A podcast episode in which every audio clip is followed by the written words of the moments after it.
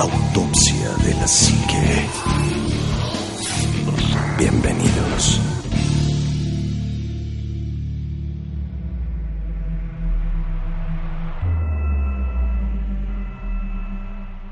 Hola, ¿qué tal amigos? Muy, muy buenas noches. Bienvenidos a otro programa más de Autopsia de la Psique. Y pues no estamos completos, pero está el buen Juanma, que eso es importantísimo. Juanma, buenas noches, amigo. ¿Qué onda, amigo? ¿Cómo estás? Buenas noches, amigos autopsios. Bienvenidos a este su programa eh, Autopsia de la Psique. Yo pensé que ibas a decir, no estamos todos, pero estamos los mejores. Pues es efectivamente la verdad, ¿no? Yo que te puedo decir. Algo así, sí, no, no No queremos... lo quería decir yo, pero lo dijiste tú y eso pues es verdad. No puedo mentir, no puedo decir este, pues que... Que estamos mal. Pues sí, estamos mal. Mm, No, bueno, pero la verdad es que sí no están los muchachos hoy, ni Shitek ni Omar, pero donde quiera que estén les mandamos un abrazo muy grande, muy, muy, muy grande. Así es. Eh, para todos ustedes que nos hacen favor de descargarnos en esta ocasión, muchísimas gracias. Es un programa eh, especial, de alguna forma eh, queremos verlo de esa manera, porque eh, vamos a platicar de algo que nos han preguntado si nosotros hemos vivido y bueno, pues hoy vamos a... Y es un tema que generalmente tenemos luego muy olvidado en la Sí, autopsia, claro. así que, que es precisamente hablar de estos fenómenos, objetos voladores no identificados, llámese ovnis, llámese platillos voladores o ese tipo de cuestiones, y que a veces dejamos en el olvido, pero hablando de un tema en común, eh, que salió en una plática, eh, eh, pues tenemos experiencia sobre eso. Sí. Y, yo- y ahí, y es más, de un lugar en donde yo he visto los mejores de toda mi vida. Fíjate que yo cuando te conocí, y esto a lo mejor para la gente de, de- que nos escucha desde el principio, no lo sabe, ¿no? Ni siquiera, o más bien ni siquiera la gente que nos escucha desde el principio lo sabe. Yo cuando conocí al ánima de Coyoacán, él publicaba fotografías de ovnis Sí, y tenías una fotografía encima en una laguna de Toluca. en Toluca. Y, y te lo juro, yo decía, esta, esta fotografía tiene que ser falsa. no es posible que alguien tome una foto, ¿no? Así de ovnis. Eh, y la verdad es una foto que me impresionó mucho. Y ahí está todavía. Y ahí debe de estar en tu Facebook todavía. Sí. Yo después platiqué contigo y te preguntaba, bueno, esas fotos cómo, ¿no? O sea, y me decías, tienes la suerte, ¿no? De repente tienes la suerte y las tomas y ¡pum! Ahí están. Eh, hay mucha gente que... Ese día yo venía deshecho de, de Morelia porque acaba de fallecer mi suegro y, y pues a lo mejor no conviví mucho con mi suegro pero pues sí me vio sí me vi muy mal cuando mi esposa estaba destrozada por el hecho no Claro. Eh, tuve que ir a dejarla y luego regresarme pues no me quedé como muy a gusto. Y entonces como que todo el camino venía piensa, pensando con mis pensamientos y un montón de cosas y tú, quieres hasta tonterías. Y venía este con mi celular en ese momento y venía este pues viendo siempre para la ventana. Y desde que llegué a Toluca bueno no Toluca propiamente sino al estado de México donde está pues el libramiento donde que toman los camiones para librarte precisamente todo Toluca que son una carretera nueva que estaba ahí y que pues tenía como un montón de charcos inclusive como lagos y tuve oportunidad de ver ese ovni y lo pude fotografiar la foto ahí está este pues vaya tuve la, la- oportunidad de verlo y de tenerlo no Sí, claro. Fíjate que eh, es, bueno, a lo mejor a la gente que, que, que nos escucha le parece, a lo mejor piensa igual que yo. Ahora es más difícil tener una fotografía de un ovni que antes. No sé la razón, pero hay más tecnología y está más disponible de inmediato, ¿no? Ajá. Hay inclusive celulares que tienen un gesto que si tú mueves la muñeca de una forma, el celular Sí. abre la cámara y toma una fotografía o lo puedes tomar la fotografía de inmediato. Hay cámaras que aunque no actives la cámara, si aprietas dos teclas al mismo tiempo toma fotografías. No, y de hecho, tú viste mi face y estaba llena de fotos de, de cosas con ovnis. Sí. Porque yo intenté, dije, bueno, a lo mejor me equivoqué. Intenté replicar una foto que se viera súper perfecta de un ovni y no se pudo. No se puede. No pude, por más que, que fuera genio del Photoshop, no pude. Entonces, no. Y las fotos de las, las truqueadas que intenté eh, para ponerlas no, no salen bien. Ahí están las fotos, ahí las pueden apreciar. Porque subí varias, este, varias fotos, pero la única que tomé fue esa. Y después en la azotea de mi casa tomé otra. ¿También la subiste al Face? También está ahí en el Face. Y, y fíjate, y, y de repente hay gente que tiene esa suerte, ¿no? A pesar de, de, de que, te digo, se va volviendo cada vez más difícil. Yo, por ejemplo, he tenido muchas, muchas veces la experiencia de ver algo y no lo he podido fotografiar. Que también eso... Nada más no estamos acostumbrados a ver el cielo. Fíjate que yo ya me acostumbré un poco más, ¿eh? De repente... Pero no todos. No todos, no todos, no toda la gente lo hace. Pero yo de repente sí salgo de la casa, cuando sal- yo salgo muy temprano de mi casa, su casa, y eh, salgo a manejar desde muy, muy temprano, cuatro y media de la mañana. y Fíjate que tú tienes una, una costumbre que, que yo tengo. Generalmente cuando salgo de mi casa, porque voy a dejar a mi esposa muy temprano, veo generalmente si está la luna, Sí. cómo están las estrellas, y me, me gusta verlo. Porque pues es momento como está muy despejado, se alcanzan a ver, por lo Ujú. menos la estrella, Venus y Marte. Sí. Entonces se ve padrísimo a veces. Y a veces tú has tomado las mismas fotos que yo he tomado en la Sí, mañana. yo antes tengo una cámara que tiene un zoom increíblemente bueno. Tiene 50x de zoom para la gente que no sabe mucho de fotografía o no sabe de foto, perdón. eh, es un zoom que te da 50x ópticos y luego 50x digitales. ¿Qué quiere decir? Que tiene un lente que te da un zoom padrísimo y después digitalmente te aumenta todavía más. Entonces había una estrella que yo en algún programa lo mencioné y les dije, esa estrella se ve increíblemente grande y se está acercando. Se ve como cada vez más cerca, no sé qué sea. Y además tintineaba. Y, y, ajá, y tintineaba. Y yo pensaba, en ese entonces estaba muy de moda Nibiru, ¿no? Y yo sé que no era visible desde aquí, pero yo decía, algo se está moviendo, eso no está bien, no es, no es común, no es normal. Finalmente ya se alejó, ya no se ve en las mañanas, yo salgo en las mañanas ya no lo veo. Pero más bien yo creo que la Tierra se movió. Pero No, además duró este, mucho tiempo. Duró amigo, mucho tiempo, porque sí. Yo estaba, bueno, aparte de que una vez estuve de vacaciones en Morelia, en Guadalajara, yo la veía. Sí. Y ya después no, o sea, ya desaparece. Y le pude tomar varias fotografías con esa cámara, Sí. pero no salía de ser un punto brillante. Yo esa cámara la traje cargando aproximadamente seis meses y con la memoria vacía y la pila llena, porque dije algún día voy a ver algo y le voy a tomar fotos. La mayoría de las fotos que tomé fueron de la luna, sobre todo cuando salió esta luna de sangre y la, luna llena y demás, y son fotos muy bonitas, pero pues no se alcanza a ver nada realmente diferente. Sin embargo, hay mucha gente que tiene esas experiencias como tú y que tienen la Sí. suerte de tomar la fotografía en el momento, o como yo, que tenemos la experiencia y que no podemos tomar una fotografía porque no tenemos No, el recurso a la que mano. jamás se te olvida, son experiencias bastante fuertes. Y yo, fíjate que también aparte hemos coincidido en que fuimos scouts en algún momento de nuestras vidas y cada quien por su lado. Pero yo la primera experiencia que tuve de, de ovnis fue en el cerro de las, este, de las, de las, el cerro de las cruces. Donde Miguel Hidalgo se regresó, no sé por qué no se regresó después de la batalla del Cerro de las Cruces, se regresó y no entró a la Ciudad de México, ahí hubiera terminado la independencia. Bueno, en ese cerro, pues obviamente cuando no es un lugar oficial para acampar, pues es como más difícil que, que haya alguien que te esté cuidando, entonces pues haces como esos rondines, ¿no? Ujú. Y yo me acuerdo que estaba acostado, me quedé perfectamente dormido, estaba muy cansado.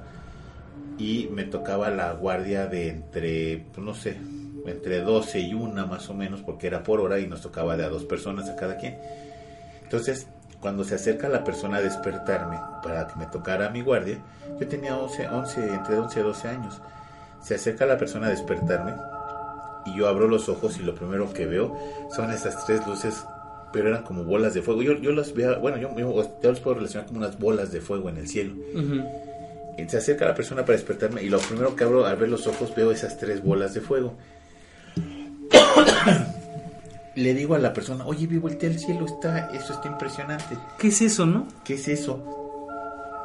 Y la otra persona que estaba haciendo guardia con él, voltea y dice, oye, de veras está padrísimo. Y el cuate con el que me tocaba hacer la guardia despierta y dice, es que son brujas. Y digo, no, no son brujas porque están en el cielo, están flotando, están estáticas. Y de repente una de las tres se metía en medio de las dos y luego la otra en medio de las dos y empezaban a hacer ese caminar muy raro. Y así estuvieron un ratote, de hecho logramos despertar a casi media tropa y seguíamos viendo lo mismo. O sea, Despertaron a y- y, media dijeras, tropa. y dijeras, oye, lo vi yo o estoy loco. Lo viste tú y dices, bueno, te sugestioné, pero lo vimos un montón de gente ese efecto en ese, ahí en ese cerro. Y ahí fue la primera vez que yo vi ese fenómeno ovni como tal.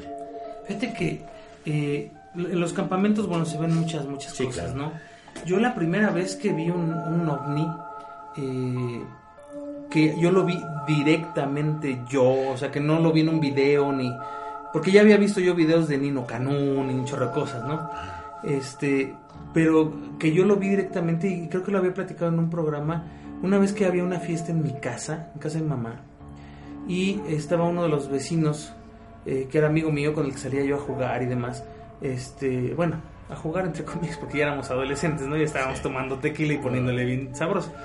Y este, me acuerdo que él, él tomó demasiado, me retó a, a tomar este mopeds, en ese entonces estaban de moda los mopeds, eran los noventas. Lo que te daban en el News y en el Miami Exacto, ¿no? En, en estas discotecas que era tequila con squirt y le pegaban al caballito y te lo tenías que tomar. Antes se subía el refresco. Exacto. Y eh, yo recuerdo que él me retó a ver quién tomaba más caballitos de tequila.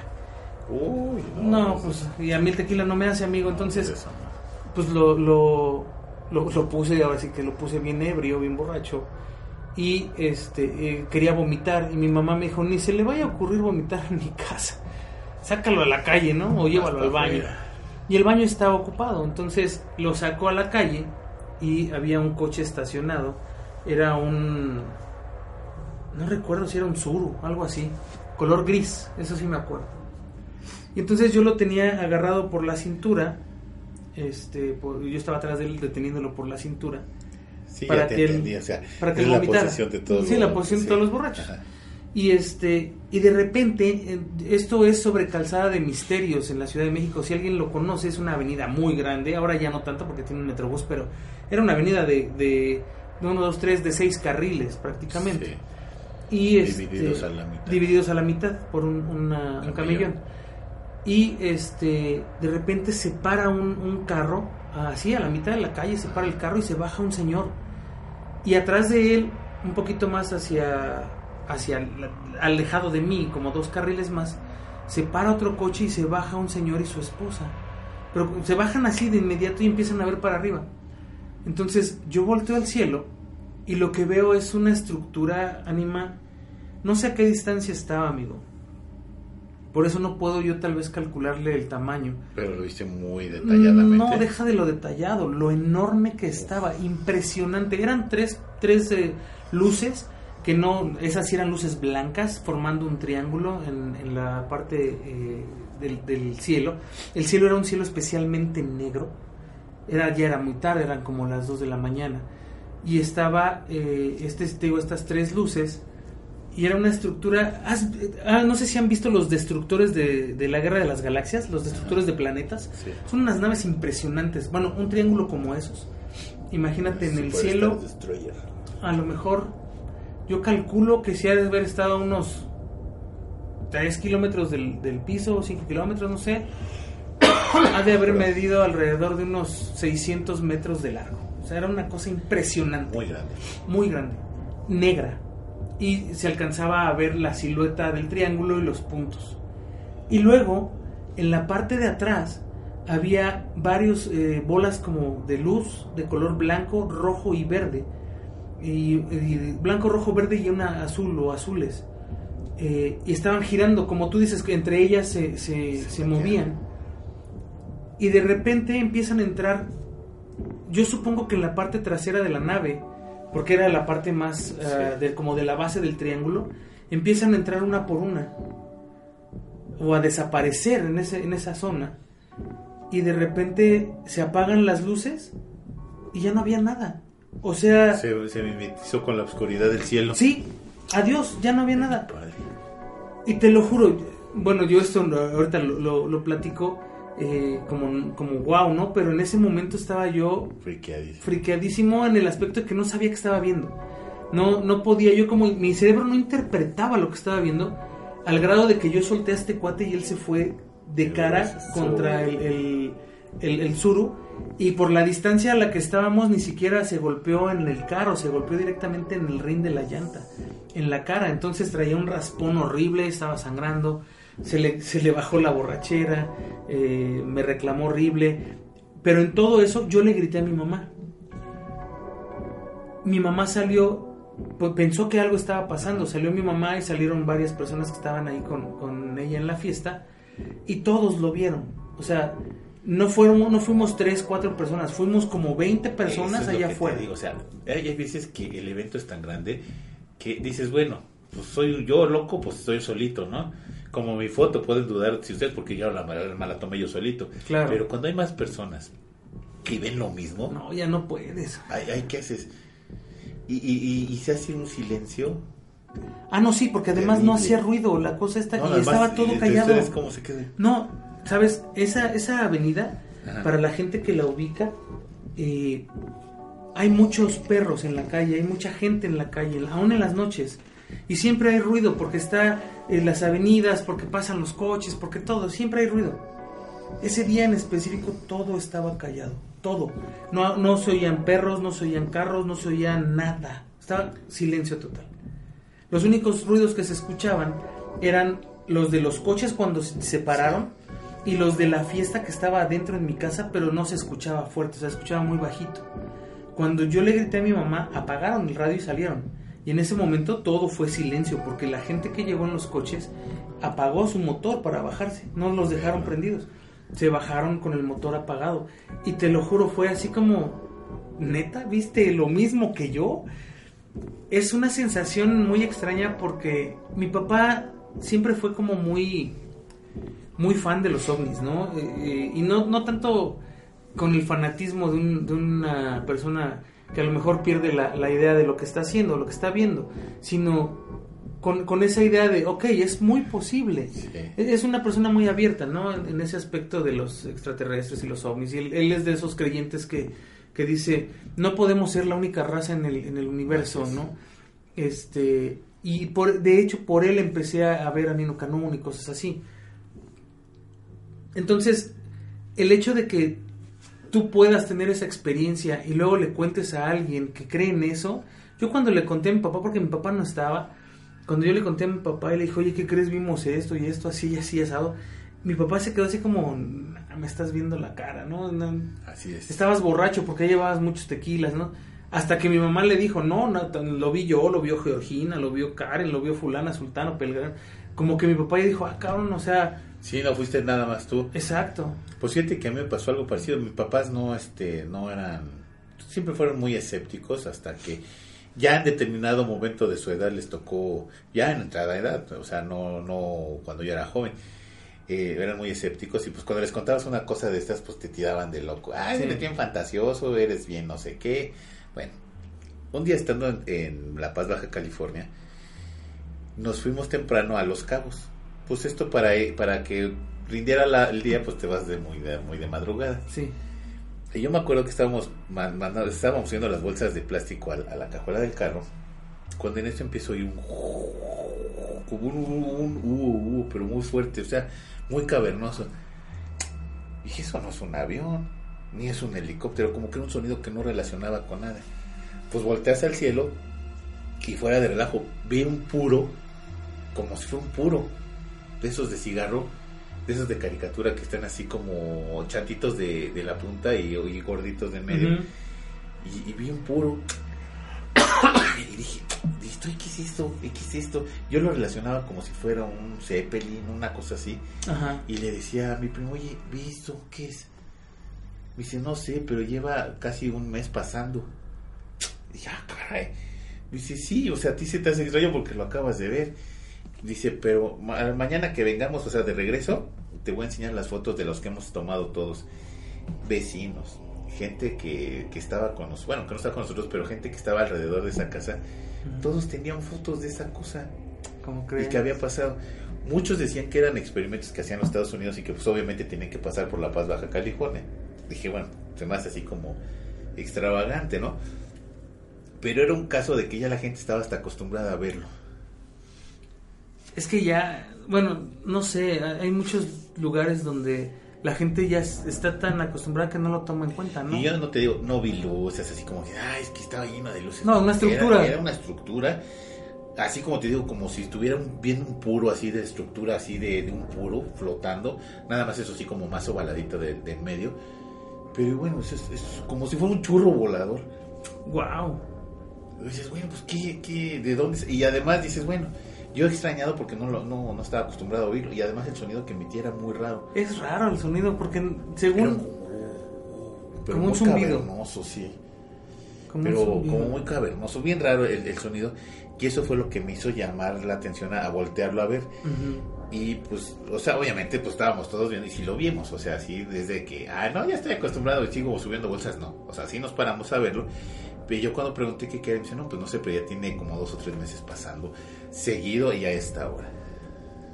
Wow, fíjate, me hiciste acordarme de un, una vez que fui con Javier Ramírez, creo, Ah. no, no iba Javier Ramírez, iba Oscar y iba Alejandro, un amigo que teníamos en ese entonces, y yo nos fuimos a acampar a un lugar de que se llama Villas del Carbón, en el Estado de México.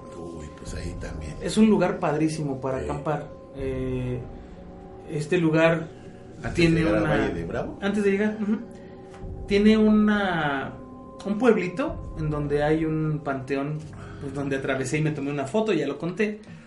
Pero un, un amigo que teníamos en ese entonces tenía una casita ahí como un ranchito donde criaban conejos para la venta. Y entonces eh, le dijimos, oye, queremos ir a acampar ahí, eh, pero no queremos usar la casita, o sea, queremos acampar. Sí. Entonces nos dijo, ah, pues vayan, está la señora fulana de tal, díganle que van de mi parte, yo le hablo y le digo que van ustedes y este, que los deje acampar adentro, no se queden afuera, quédense adentro del terreno, porque pues la cabañita y el terrenote, ¿no? Quédense ahí, órale. Entonces sí, efectivamente fuimos para allá, llevamos la, la casa de campaña, no me acuerdo si llevamos una o dos, no me acuerdo, este, llevamos sleepings, etcétera. Entonces estuvimos platicando mucho rato, mucho rato, y nos acostamos en el pasto, que era como un montecito, pero muy pequeñito, o sea, una bajadita muy suavecita. Como un pequeño montículo. Sí, montículo muy suavecito. Como de béisbol. Ándale. Y estábamos ahí los, los tres acostados, cada quien en su, en su sleeping, con su cobija. Y estábamos viendo el, el cielo.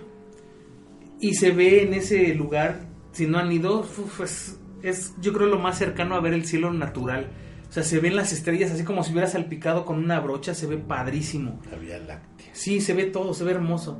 Estábamos ahí platicando y este, no me acuerdo si fue Alejandro o fue Oscar el que dijo, mira, una, este, una estrella fugaz o un cometa o algo así dijo.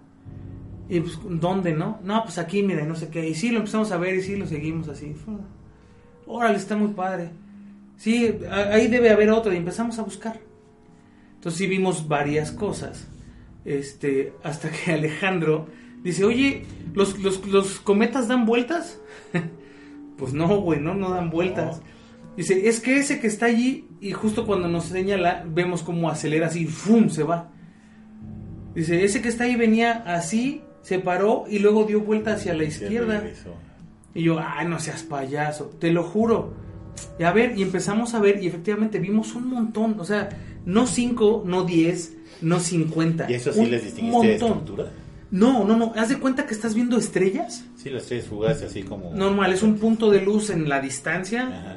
que va de repente de derecha a izquierda, se para y gira hacia arriba. O sea, un ángulo de 90 grados perfecto. no lo hace- Que no lo puedes hacer con nada. O sea, sí, así es. y menos en ese entonces, o sea, te estoy hablando de cuando, ¿qué serían los noventas, finales de los noventas? O sea, no había cómo. Y nos quedamos horas, horas viendo este, este tipo de, de, De fenómeno. de fenómeno que decíamos, no eran 10 ni 50, o sea, fueron como 200. Que si, si tú tienes la oportunidad de ir a ese lugar y pones atención, se nota muchísimo. Hay un video, eh, bueno, ese día, déjenme terminar con este rollo, terminamos viendo un montonal de esas este, como esferitas o ovnis y hasta Oscar, que te digo que era muy como escéptico y todo ese rollo de todo, nada, él no creía en nada, eh, nos acabó diciendo, pues a lo mejor sí existe, ¿no? O sea, ya para que él te diga eso es porque realmente sí algo le, convenció. Pero hay un video en, internet, está en, en YouTube, son unas personas eh, que traen cámaras infrarrojas y se ponen a ver eh, precisamente la Vía Láctea con estas cámaras infrarrojas y traen un puntero láser. Entonces están cazando a los... Pero de esos láser, láser. Sí, que- láser de a de veras, un que- puntero de a de que te quema. No te quema, pero son láseres profesionales, son para mandar señales a muy larga distancia. Y este y ellos lo que hacen es que van y observan pasar los satélites. Entonces, lo que hacen es que el Que se puntero muy láser claros en Tepoztlán. Sí, sí, sí, se ven muy padres. Ah. El puntero láser en las cámaras estas infrarrojas o de visión nocturna sale como un rayo, o sea, se ve el rayo. Entonces ellos usan ese rayo para señalar, mira, aquí va el Sputnik, ¿no? Aquí va la estación espacial, etcétera. Ah, Sí, porque son muy claros, sí se ven. Sí, Sí, sí, sí, entonces, si los buscas, sí los ves. Sí, se ven muy bien. Y de repente empiezan a ver este tipo de objetos que dan esas vueltas. Y les, les hacen señales con el Láser. con el láser. Y las naves o estas cosas Responden. responden. Responden titilando al, al mismo... eh, no el ritmo, pero a la misma secuencia Que lo que lo manda el, el humano desde la Tierra. Y es impresionante. Me aventé un video como de media hora, más o menos, en pura visión nocturna, color verde.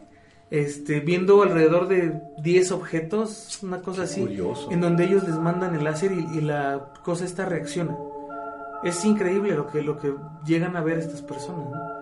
Entonces, eh, Oye, y ahorita me acordaste, no sé si, si te fijaste, en la semana hubo un escándalo de que pusieron en máxima seguridad la Casa Blanca, y lo pueden buscar en las noticias porque fue una noticia muy sonada, de que cerraron la Casa Blanca y cerraron parte de Washington porque había un fenómeno de, de ovni arriba de la Casa Blanca.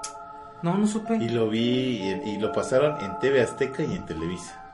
Mm, que había un este dicen que mucha mucha gente pensó que era un avión pero que como no tenía forma de avión lo pusieron como objeto volador no identificado y que pusieron máxima alerta, a Washington no, no lo y esa no noticia la pueden La voy a buscar, ¿eh? La voy a buscar porque está interesante. En Estados Unidos van varias veces que, que cierran instalaciones militares por lo mismo. sí En Dulce, por ejemplo, ¿no? En Dulce, Ah, Nuevo sí. México, a cada rato les pasaban cosas. Este.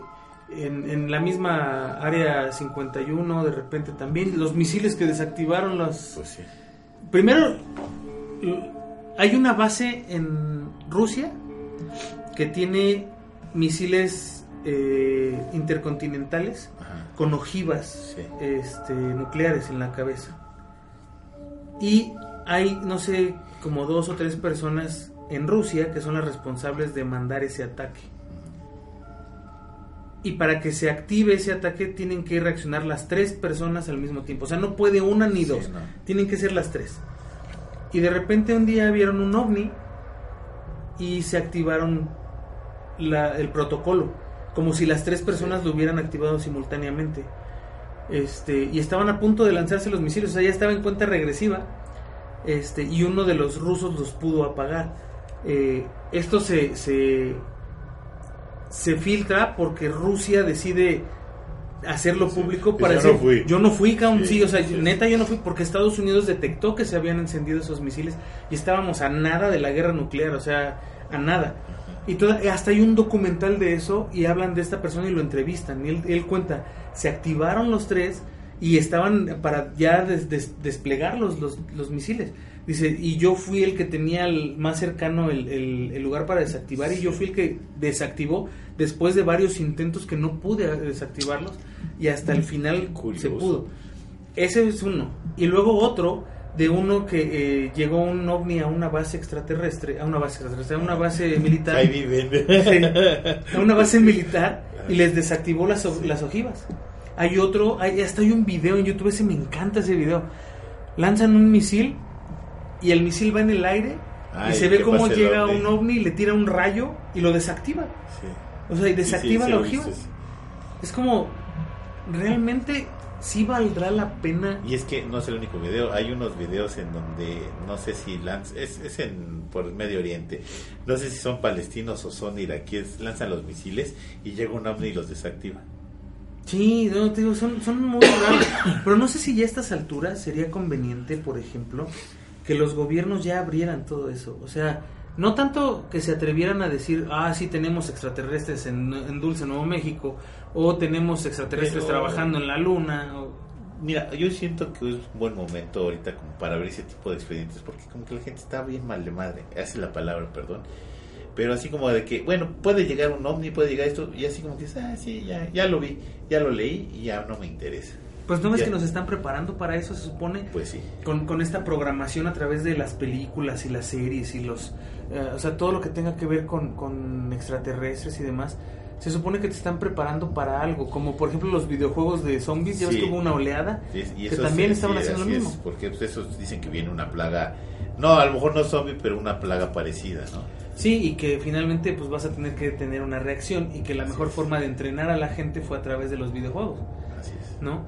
Pero todo esto de los ovnis, eh, pues es, no sé, lleva mucho tiempo, desde los años 90, cuando fue el eclipse, ¿te acuerdas del Sí. eclipse de sol? ¿Fue en el 90, 91? Sí, 92. 92. En México hubo un eclipse de sol Total. total que eh, hubo imágenes de las televisoras de televisión azteca y de Televisa eh, que pusieron que había un ovni muy cerca del sol y de hecho se ve la- el, el ovni Cuando está en la cúspide del Ajá. eclipse. y se ven en las imágenes y de hecho son imágenes de archivo no son imágenes que alguien más haya sacado ni nada son imágenes de archivo y ahí está y desde ese entonces todo el mundo ha estado como o bueno hubo una oleada de personas que empezaron a voltear al cielo Jaime Maussan se hizo de estos vigilantes no del, del cielo los Que vigilantes precisamente en Tepoztlán. Sí, iban todo el tiempo, los fines de semana iban a Tepoztlán a, a grabar ovnis y grabaron mucho material. Es que yo creo que ese es el lugar más fantástico para ver ovnis. ¿Sí crees? Es que eh, yo, mira, un día en un campamento, ese día no vi ovnis, pero vi algo parecido, porque eran muchas luces. Arriba del Dado, donde está la montaña del Dado, que es una montaña que está ahí, que no es no la más alta, pero sí es como la como un observatorio para ver todo el valle de, de Tepoztlán. En ese valle había un montón, haz de cuenta que prendieron una discoteca y se veían un montón de luces. Ajá. Nosotros teníamos en ese tiempo un amigo que le decíamos el zanahoria, era un pelirrojo, pero el zanahoria se, le- se dedicaba a sobrevivir en la parte de arriba, haciendo refugios, haciendo este expedición de, De la alta montaña. sí, de la Ok. montaña. Y cuando ves bajar al zanahoria preocupado porque había visto un montón de luces como las habíamos visto nosotros, es como de decir, bueno, wow, esto se está ¿Pero realmente vivía como ermitaño? Nada más en las vacaciones, porque era cuando empezaba a hacer sus expediciones de, de sobrevivencia, de alta montaña y un montón de, de circunstancias así. Bueno, el primer, yo cuando veo al zanahoria bajar de la montaña, era así como el síntoma de, oh, algo ya no está bien. O sea, cuando bajaba es por, era preocupante. Sí, era porque veía algo. preocupante, Así es, porque veía algo. Y de repente, pues vimos bajar a la, a- al zanahoria. Y después vimos bajar a un grupo de, de la Cruz Roja que dices que allá arriba está Esos güeyes no bajan, es raro que bajen. Y estaban, que- estaban haciendo precisamente salvamento de alta montaña. No es una montaña altísima, pero estaban haciendo este Práctica. prácticas.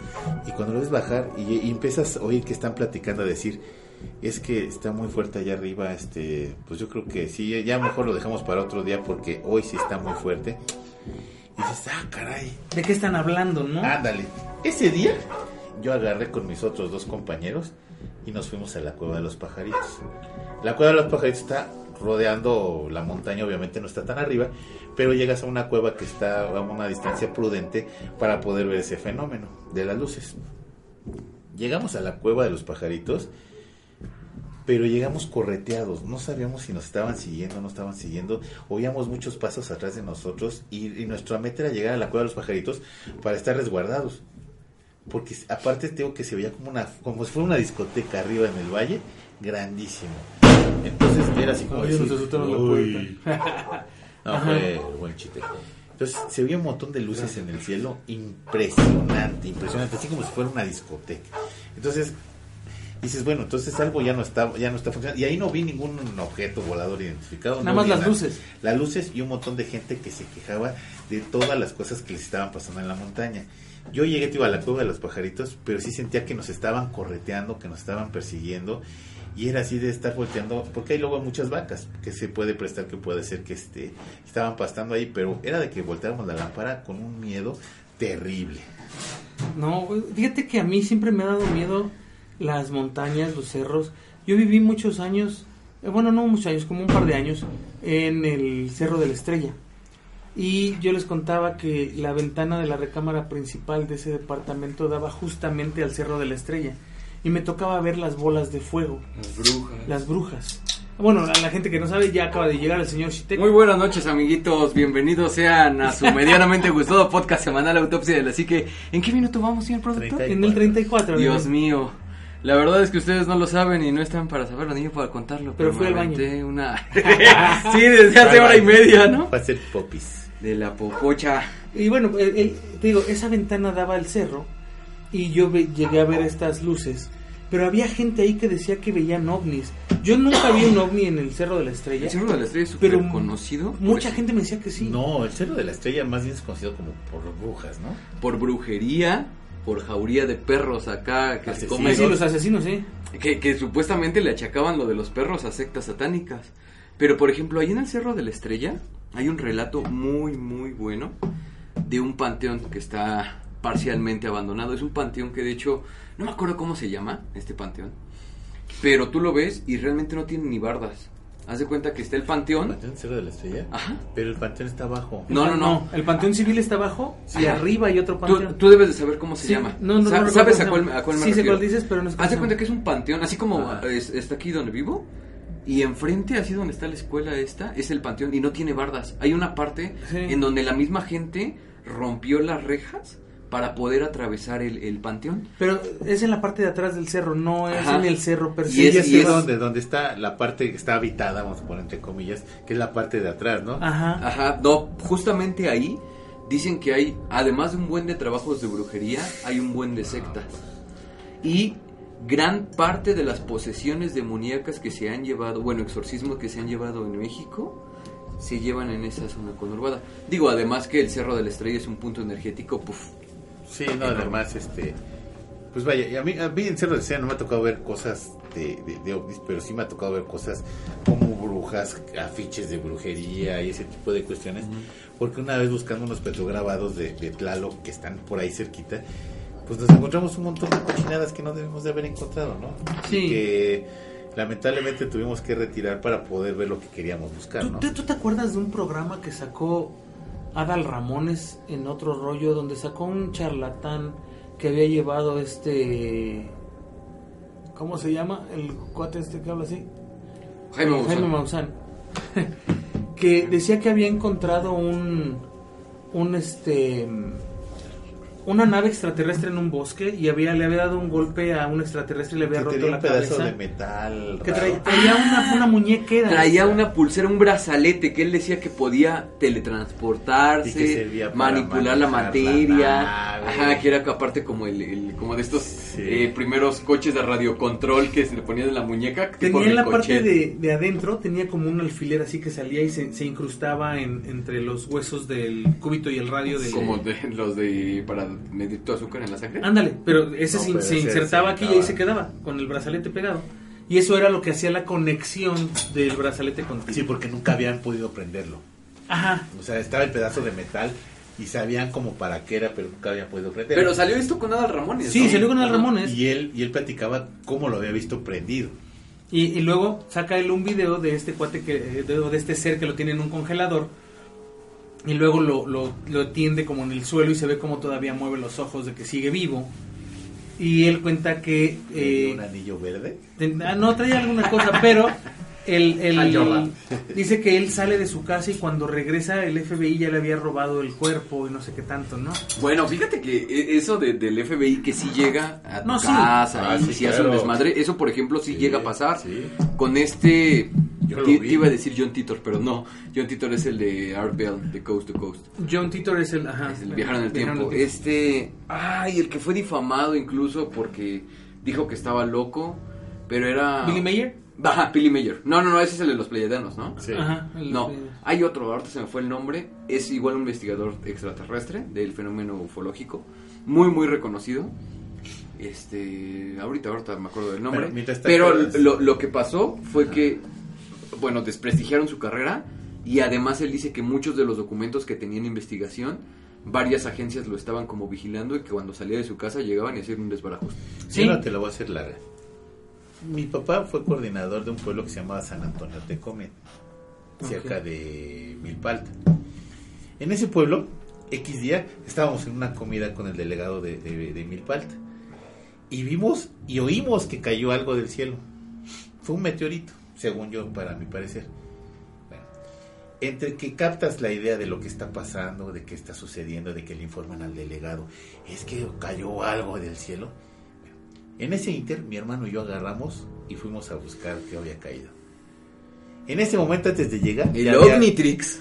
ya había llegado el ejército. El ejército mexicano. Y, sí, y no nos dejaron entrar. Y hazle como quieras. Y no pudimos entrar.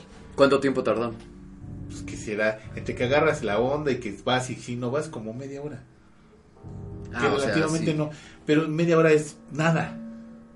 Bueno, para un equipo de respuesta inmediata Sí, es claro. mucho tiempo, mucho. La respuesta inmediata son No, 10 no, no, minutos. pero nosotros. Máximo, nosotros, ocho minutos. Nosotros como media hora, sí. Ah, sí, sí, para ustedes 8 minutos, pero para el ejército 10 No, minutos es hora. tope. No, y aparte hay células del ejército en todos lados. O sea, Pero no sé si han notado. Es algo que ya estaban esperando. Y que estaba, Mm. no sé, que a lo mejor ya estaban esperándolo y que iba a caer más o menos por dónde. Y ya está, pero ya estaba el ejército y no podemos entrar. Y no podemos hacer nada. También puede ser que lo hayan eh, seguido por el radar y sabían exactamente dónde iba a caer. Y, y- y a lo mejor ya sabían lo que era, ¿no?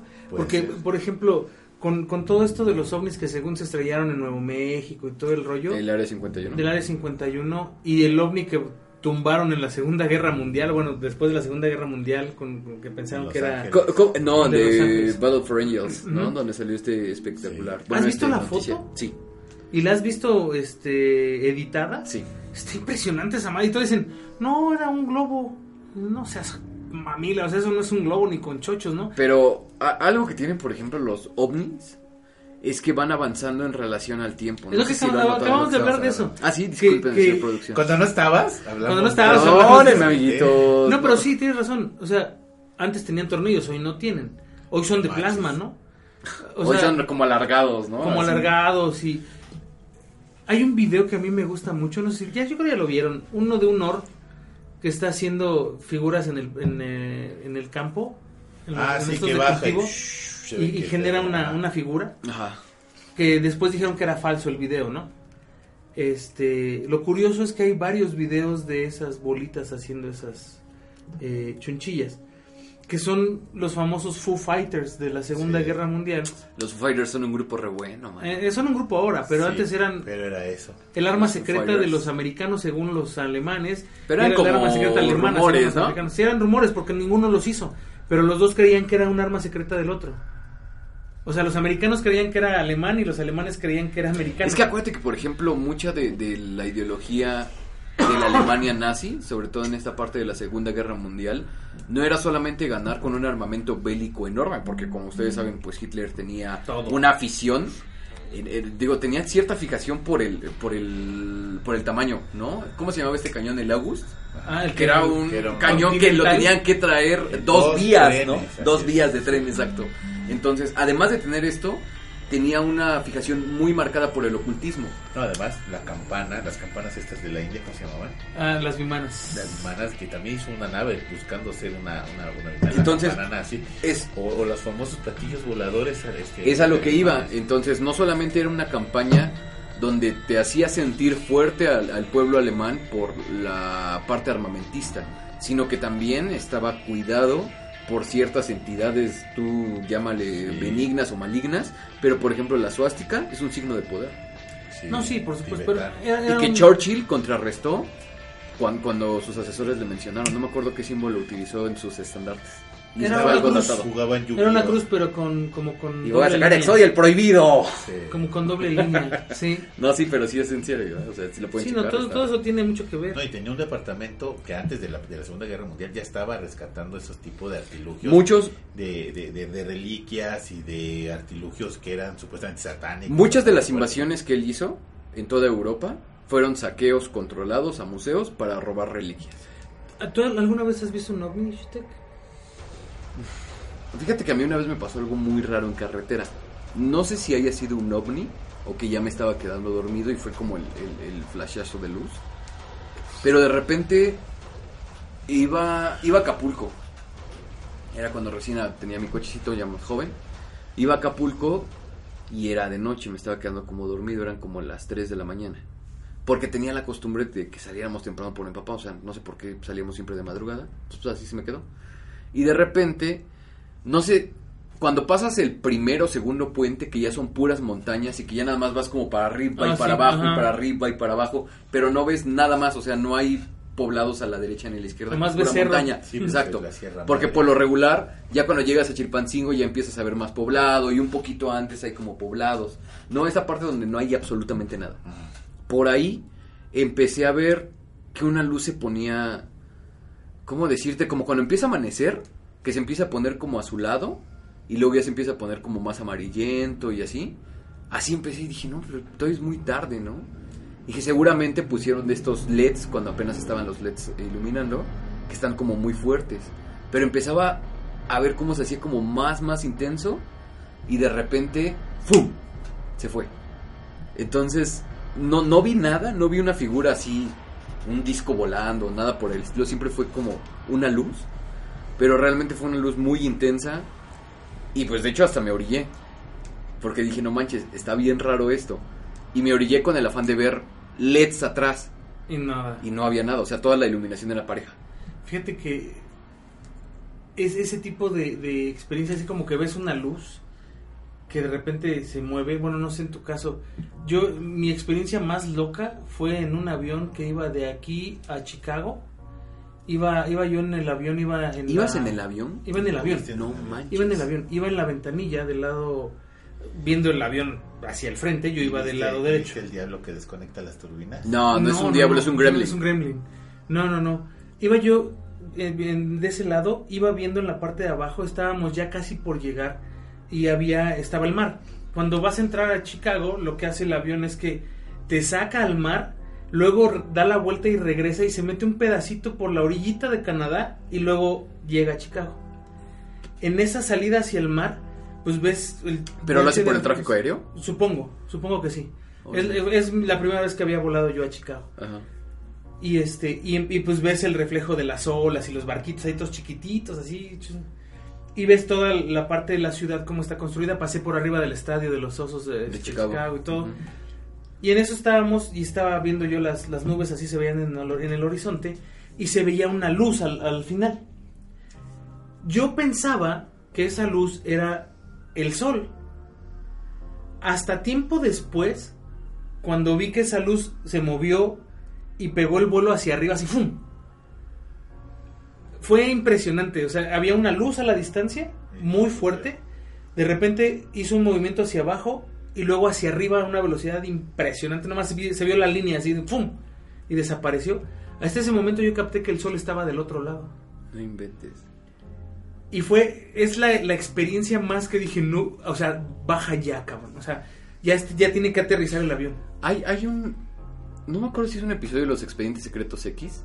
Donde abducen gente en los aviones. Sí, sí fue de los expedientes, sí, sí, sí. sí, Y ese episodio, no manches, yo creo que es una de las partes más vulnerables que te puedes encontrar Pues, cuando ¿cómo estás en un vuelo, ¿no? ¿Para ¿Cómo dónde te corres, haces? Por cierto, ahora que dijeron de lo del Gremlin, en, en- en Netflix está la adaptación del finales de los ochentas de La Dimensión Desconocida, que es la película, y te pasan como cuatro historias muy icónicas que en todo el mundo las parodia. Al final es esta historia donde se encuentran al Gremlin en el, en En el el avión. aeroplano. El Si pueden ver la de los turbina. 60, es brutal, es buenísima, pero la de los 80 a mi punto de vista es mucho, mucho mejor. Entonces, ya ven que a Netflix les duran un poquito las licencias, espero que para cuando escuchen este podcast todavía esté, pero súper recomendable. Sí, no, deben de, deben de, este... Hay, hay muchas cosas en, en Netflix que valen la pena. Había un documental de extraterrestres, pero es que yo tenía una VPN y veía yo el de Estados Unidos antes, y estaba un documental de un... Fíjate, este cuate es un investigador del, del fenómeno ovni eh, que ha adquirido un poder impresionante en la, en la escena de, de los ovnis porque conoce y ha contactado ex trabajadores de la NASA y ex militares de alto rango. Pero sí hubo, sí lo pasaron aquí. En Netflix. Yo no lo he visto, ¿eh? Aquí no lo vi, no sé pero si todavía esté, pero sí, sí lo, sí lo, lo, lo vi en, allá. y, oh, de hecho, ca- el de aquí no venía traducido al español. Yo el que vi de documental de Netflix de ese estilo estaba súper crudo. De hecho, yo cuando lo terminé de ver sí me quedé así como de, no no manches. manches, ¿qué, qué onda con esto? Es donde dicen que le disparan a un güey y le atraviesan el...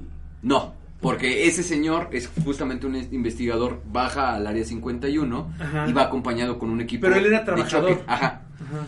Entonces llega y eliminan como a su grupo de 14 güeyes contra tres grises y alcanzan a dispararle, a herir uno de los grises, pero él recibe un impacto de su rayo y se le empieza como a poner amarillo a la piel y le da un Le vuelan cáncer, tres ¿no? dedos, le Le vuelan vuelan tres tres dedos.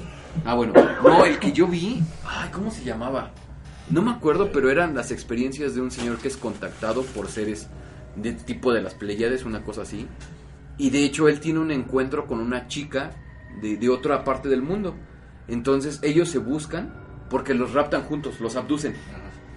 Entonces está, está tan loco que la esposa de este señor lo acompaña a, a ver esta, esta señora, pero ellos, o sea, tienen relaciones sexuales en estas naves, porque los utilizan como cultivos. Entonces hacen que tengan este tipo de relaciones forzadas y era como tanta su, su frecuencia, por así decirlo, que ya habían creado cierto vínculo. Entonces, de hecho, narra la señora que es súper raro ver a tu esposo como tiene esta, esta parte de, vínculo con otra más, sin que sea su esposa, o sea, tú, este, pero es por parte de, de- de las abducciones. Incluso él llega a recibir llamadas de estos supuestos hijos de, de- que se crearon in vitro, donde le dicen, ¿sabes qué? Pues es que estamos bien, no te preocupes, sabemos que te están vigilando. Y él, él tiene un accidente. Él se cae por, por una escalera, no recuerdo qué, y queda mal en la rodilla. Entonces le dicen los médicos que es inoperable. Entonces que va a tener ese padecimiento toda la vida. Lo abducen porque lo, lo abducen en N cantidad de circunstancias. Bueno, en N cantidad de veces, en N, N, N, N. El chiste es que lo abducen un buen de veces. Este, y lo curan. Pero es asediado por grises.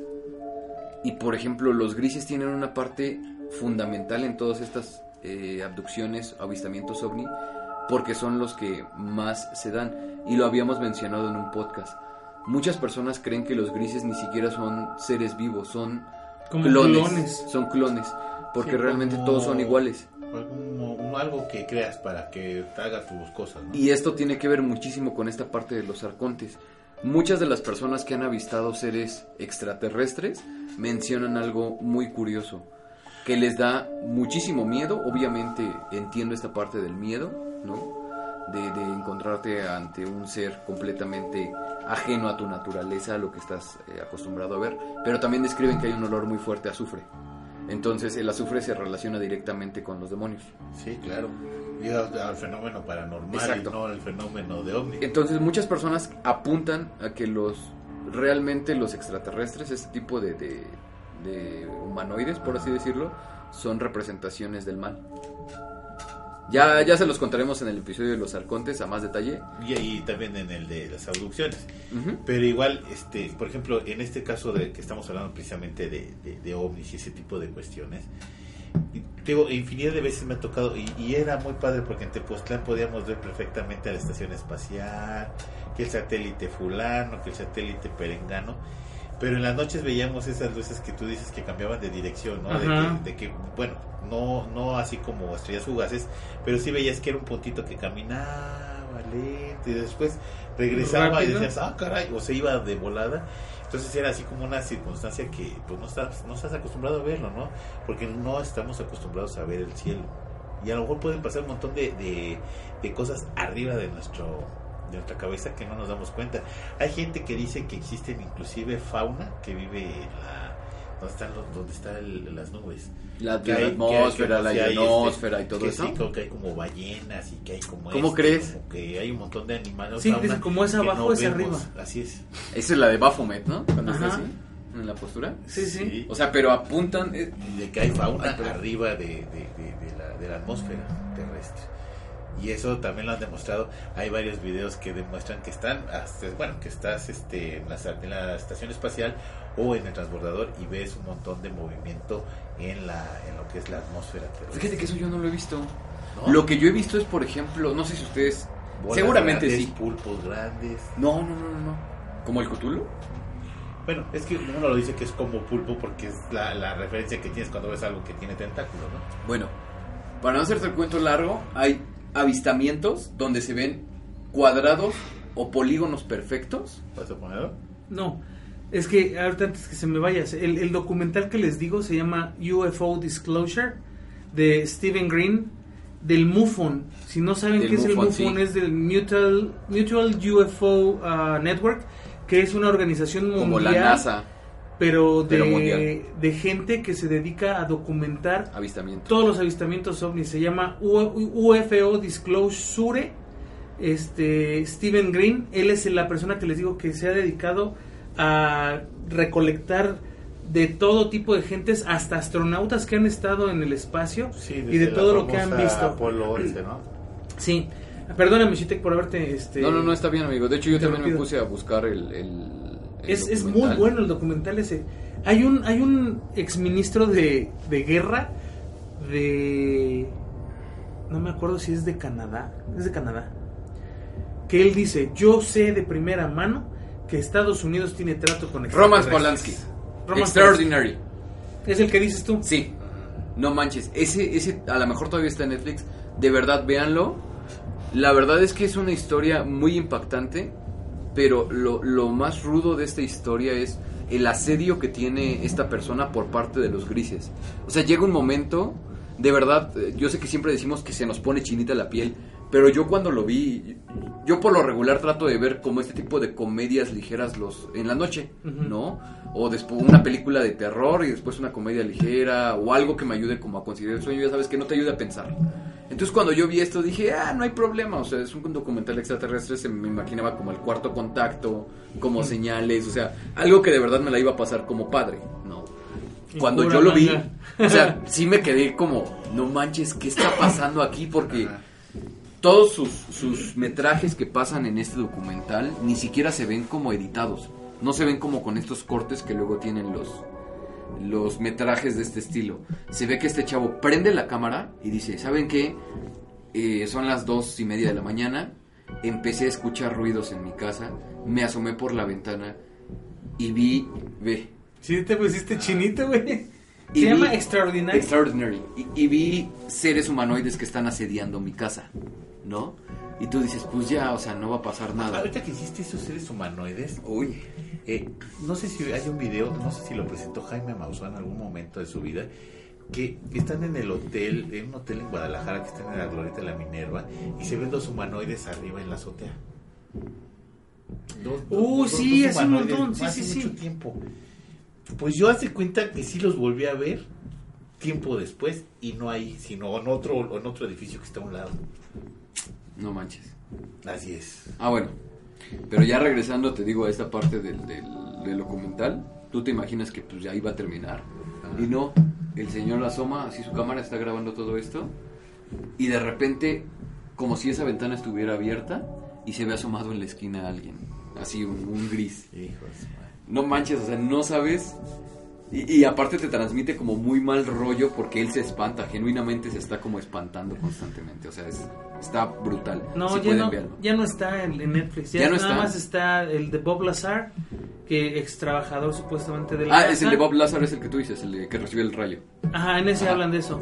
Y eh, está uno que se llama Unacknowledge, que también habla de, de ovnis, que también vale la pena ver. Y el que te digo del, del rayo, aparte de que sale en este de, de Bob Lazar, también sale en el otro que les dije hace un ratito, Y del MUFON. de, de, de- de abducción, Es, ¿no? es maravilloso ese, deberían de verlo.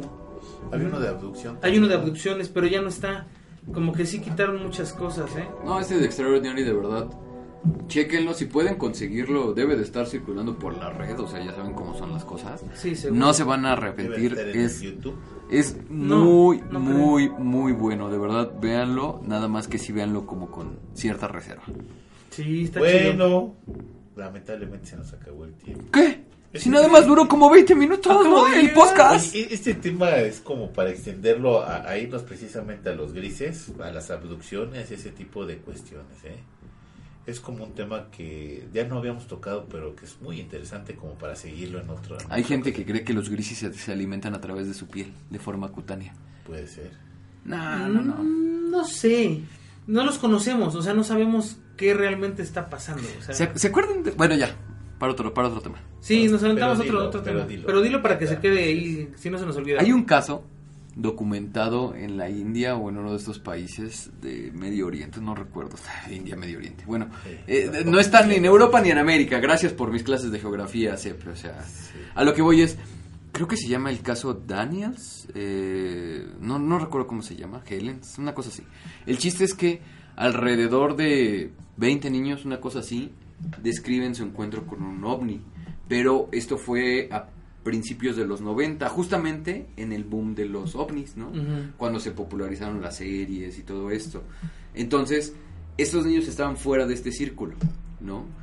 relatan que ven un ovni cuando cae, sale un, un humanoide, como un gris, tal cual lo describen ellos, pero ellos describen maldad, una inmensa maldad, ¿no? Y que incluso eh, los ha afectado físicamente, al grado donde ellos eh, tienen ciertas habilidades extrasensoriales algunos, hay algunos que no les pasó absolutamente nada. Pero, para no hacerles el cuento largo, y lo curioso de esto es que fue antes de que tuvieran como este boom los, los extraterrestres, ¿no? Y que un ovni tal cual se conociera tal cual como un objeto volador no identificado y esta figura del platillo. El chiste es que todos los niños describen a la misma Al mismo ente. Entonces es muy difícil que una persona tampoco, ah, ¿cómo decirte? Con tan poca maldad, por así decirlo, pueda falsear un hecho de este estilo, ¿no? Sí. Entonces está muy bueno el caso, la verdad es que está como para comentar porque eh, hay testimonios de los niños que dicen que realmente lo que ven ellos a través de los ojos de los grises es una completa maldad. ¿no?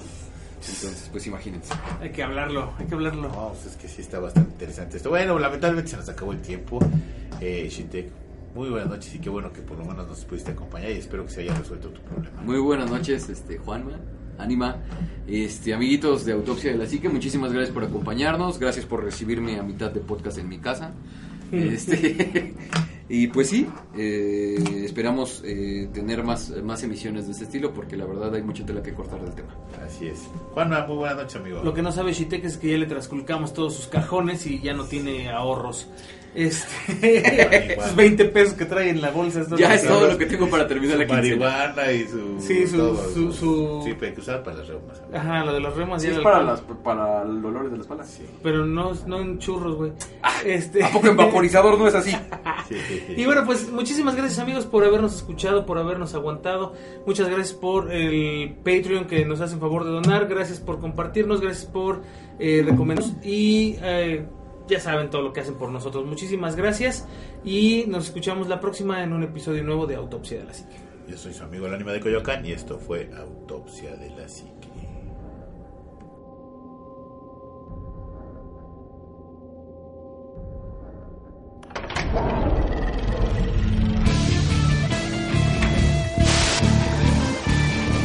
Autopsia de la psique.